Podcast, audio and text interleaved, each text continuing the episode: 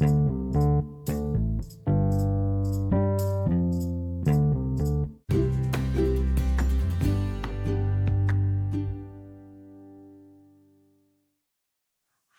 und herzlich willkommen zu unserem Podcast über die UN.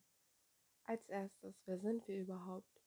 Also, wir sind Luna Becker und Daria Hartmann. Und wie gerade schon erwähnt, haben wir uns für unseren kleinen Podcast das Thema die UN ausgewählt. Aber warum haben wir uns dieses Thema überhaupt ausgesucht? Um ganz ehrlich zu sein, wussten wir vor einem Monat auch noch nicht genau, was die UN überhaupt ist. Und so geht es bestimmt den meisten hier.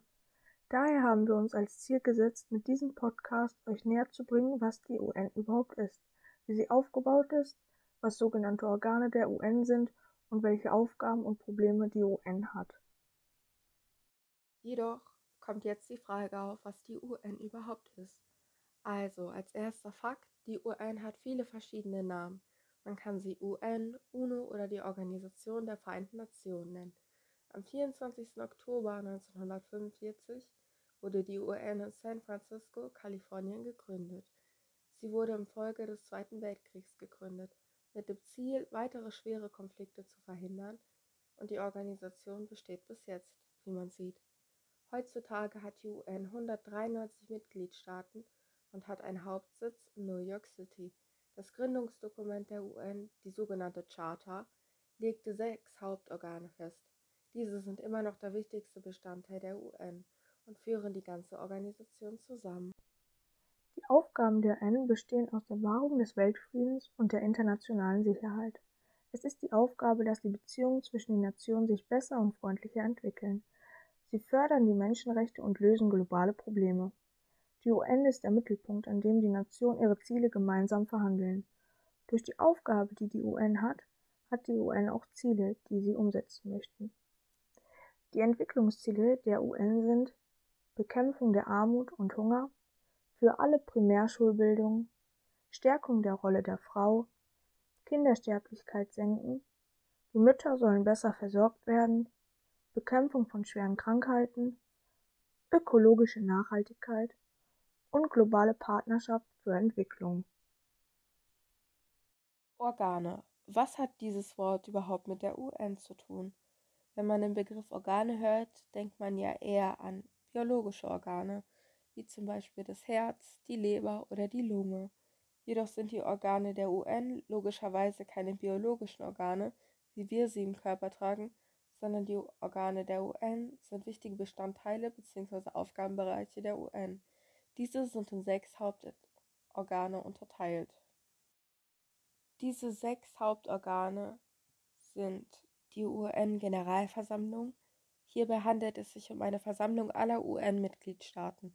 Man nennt sie jedoch auch Vollversammlung und außerdem ist die Generalversammlung im weitesten Sinne ein Weltparlament, wenn man das so ansehen möchte. Dann gibt es noch das UN-Sekretariat. Dies hat die Aufgabe, sich um die Verwaltung der Organisation zu kümmern und es ist das sogenannte Verwaltungsorgan der Organisation. Daraufhin gibt es noch den Internationalen Gerichtshof. Dies ist ein sehr großer Gerichtshof bzw. ein universelles völkerrechtliches Gericht.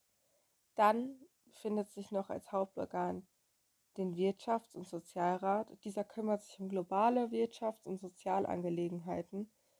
Daraufhin gibt es noch den Treuhandrat. Dieser kümmert sich zum Beispiel auch um die Verwaltung, jedoch um die Verwaltung von Treuhandgebieten. Und als letztes gibt es noch den Sicherheitsrat, auf den kommen wir gleich nochmal ein bisschen ausführlicher zurück. Aber auf jeden Fall kümmert dieser sich um weltpolitische Sicherheitsfragen. Die UN-Friedenssicherung versucht den Ausbruch von Konflikten zu verhindern, greift in bestehende Konflikte ein und unterstützt den stabilen Aufbau des Friedens nach einem Konflikt. Darüber hinaus verfügt die Friedenssicherung über ein vielseitiges Instrumentarium zur Sicherung und Wiederherstellung des Friedens und der Stabilität in Konfliktgebieten. Sie reicht von friedlicher Streitbelegung bis zu militärischen Operationen. Die Instrumente zur Konfliktbewältigung kommen in verschiedenen Konfliktphasen zur Anwendung. Es kommt vor, wenn Sie einem Ausbruch oder einer Eskalation eines Konflikts entgegenwirken wollen. Ist Konfliktprävention nötig, zum Beispiel vorbeugende Diplomatie, Vermittlung oder politische Mission. Maßnahmen zur Konfliktintervention, Vermittlung und Verhandlungen zwischen den Konfliktparteien, militärische Einsätze oder humanitäre Hilfe. Ist ein Konflikt beendet, so muss Frieden dauerhaft gewährleistet werden. Frieden-Konsolidierungseinsätze, Polizeimissionen und politische Missionen dienen diesem Zweck, ebenso wie Entwicklungszusammenarbeit oder die Einsätze von Tribunalen zur Wiederherstellung von Gerechtigkeit in Nachkriegsgesellschaften. Dazu gibt es noch die Friedensmissionen, die ein Teil der Friedenssicherung sind. Das Entsenden von Friedensmissionen ist ein zentrales Instrument der Friedenssicherung.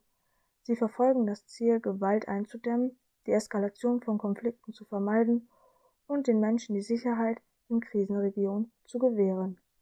Die Friedenssicherung wird in Ländern eingesetzt, um Konflikte gewaltfrei zu lösen. Wenn diese dann in diesem Land sind, ist die Friedenssicherung dann auf einer Friedensmission. Peacekeeping-Einsätze, also die Friedensmission, waren während des Kalten Kriegs wegen der Blockade im Sicherheitsrat nur eine Randerscheinung. Doch sie haben sich in den letzten 25 Jahren zu einem wichtigen Mittel der Friedenssicherung entwickelt. Die Einsätze von heute sind mehrdimensional und vielseitig. So, wie schon erwähnt, kommen wir jetzt nochmal auf den Sicherheitsrat zurück. Also, der Sicherheitsrat oder auch SR genannt, ist eines der wichtigsten Organe der Vereinigten Nationen bzw. der UN. In den Augen ihrer Gründungsstaaten sollte er angesichts einer durch den Zweiten Weltkrieg an Rand der Auflösung gebrachten Weltordnung dafür sorgen, dass wenigstens in der Zukunft der Frieden erhalten bliebe und die Sicherheit aller Völker gewährleistet sei. Der Sicherheitsrat besteht aus 15 Mitgliedern, fünf ständige Mitglieder und zehn nichtständige Mitglieder. Die fünf ständigen Mitglieder sind durch die sogenannte Charta der UN vorgegeben. Diese sind China, Frankreich, Großbritannien, Russland und die USA. Diese fünf Staaten verfügen als einzige über dieses sogenannte Vetorecht. Veto ist lateinisch und heißt wörtlich übersetzt ich verbiete. Wenn jemand also ein Vetorecht besitzt, kann er oder sie gegen einen Beschluss vorgehen, also ein Veto einlegen. Das hat dann zur Folge, dass dieser Beschluss unwirksam oder zumindest aufgeschoben wird.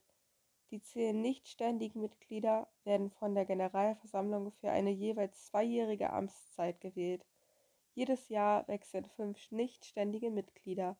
Die Problematik hierbei besteht sowohl aus dem Vetorecht der dauerhaften Mitglieder als auch aus den Kriterien für einen ständigen Sitz im Sicherheitsrat. Zum einen sollten die Kriterien, die ein dauerhafter Mitgliedstaat, welcher Sonderrechte genießt, gewisse Kriterien erfüllen müssen. Einmal ist das eine höhere Einsatzbereitschaft für Krisenbehebung und Unterstützung sozialer Projekte. Dies kann zum Beispiel als eine Qualifikation gehen als Staat. Und er sollte außerdem höhere Verpflichtungen aufgebunden bekommen, wie beispielsweise höhere Zahlungen oder ähnliches. Abgesehen davon sollte überhaupt kein Land eine derartige Machtüberlegenheit erlangen und das Recht haben, jeden Beschluss zu blockieren, selbst wenn alle 14 Mitgliedstaaten zustimmen. Der UN-Sicherheitsrat sollte demokratisch aufgebaut sein und damit jedem die gleiche Macht und die gleiche Stimmgewichtheit erteilt bekommen. Das ist zumindest unsere Meinung. Wie steht ihr zu diesem Thema? Und das war schon unser Podcast. Somit sind wir am Ende angekommen. Wir hoffen auf jeden Fall, dass ihr ein paar Sachen im Hinterkopf behaltet, da es natürlich ein großes Thema ist, aber auch unserer Meinung nach ein wichtiges Thema ist. Und ja, hoffentlich hat euch unser Podcast gefallen. Und ja, das war's.